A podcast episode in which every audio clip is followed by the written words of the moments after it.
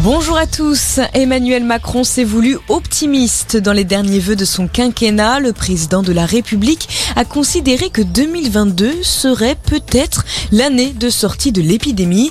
Il a tout de même annoncé des semaines difficiles à venir en raison du Covid-19 et il a de nouveau lancé un appel aux non-vaccinés et félicité les 53 millions de Français déjà vaccinés. Dans ce contexte, un nouveau record de cas de Covid-19.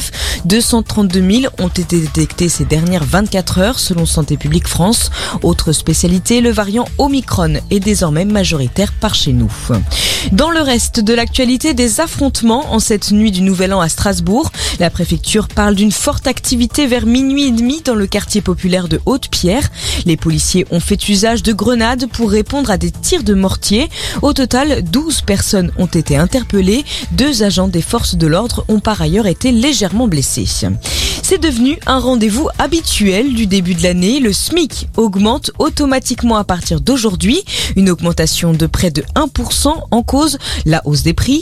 Le salaire minimum passe donc à 1603,12 euros bruts pour 35 heures hebdomadaires, soit une hausse de 11 euros net par rapport à l'année dernière.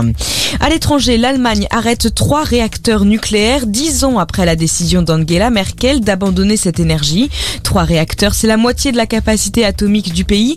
Une action qui intervient alors que l'Europe traverse une crise énergétique sans précédent, crise attisée par les tensions géopolitiques entre l'Union européenne et la Russie, le principal fournisseur de gaz.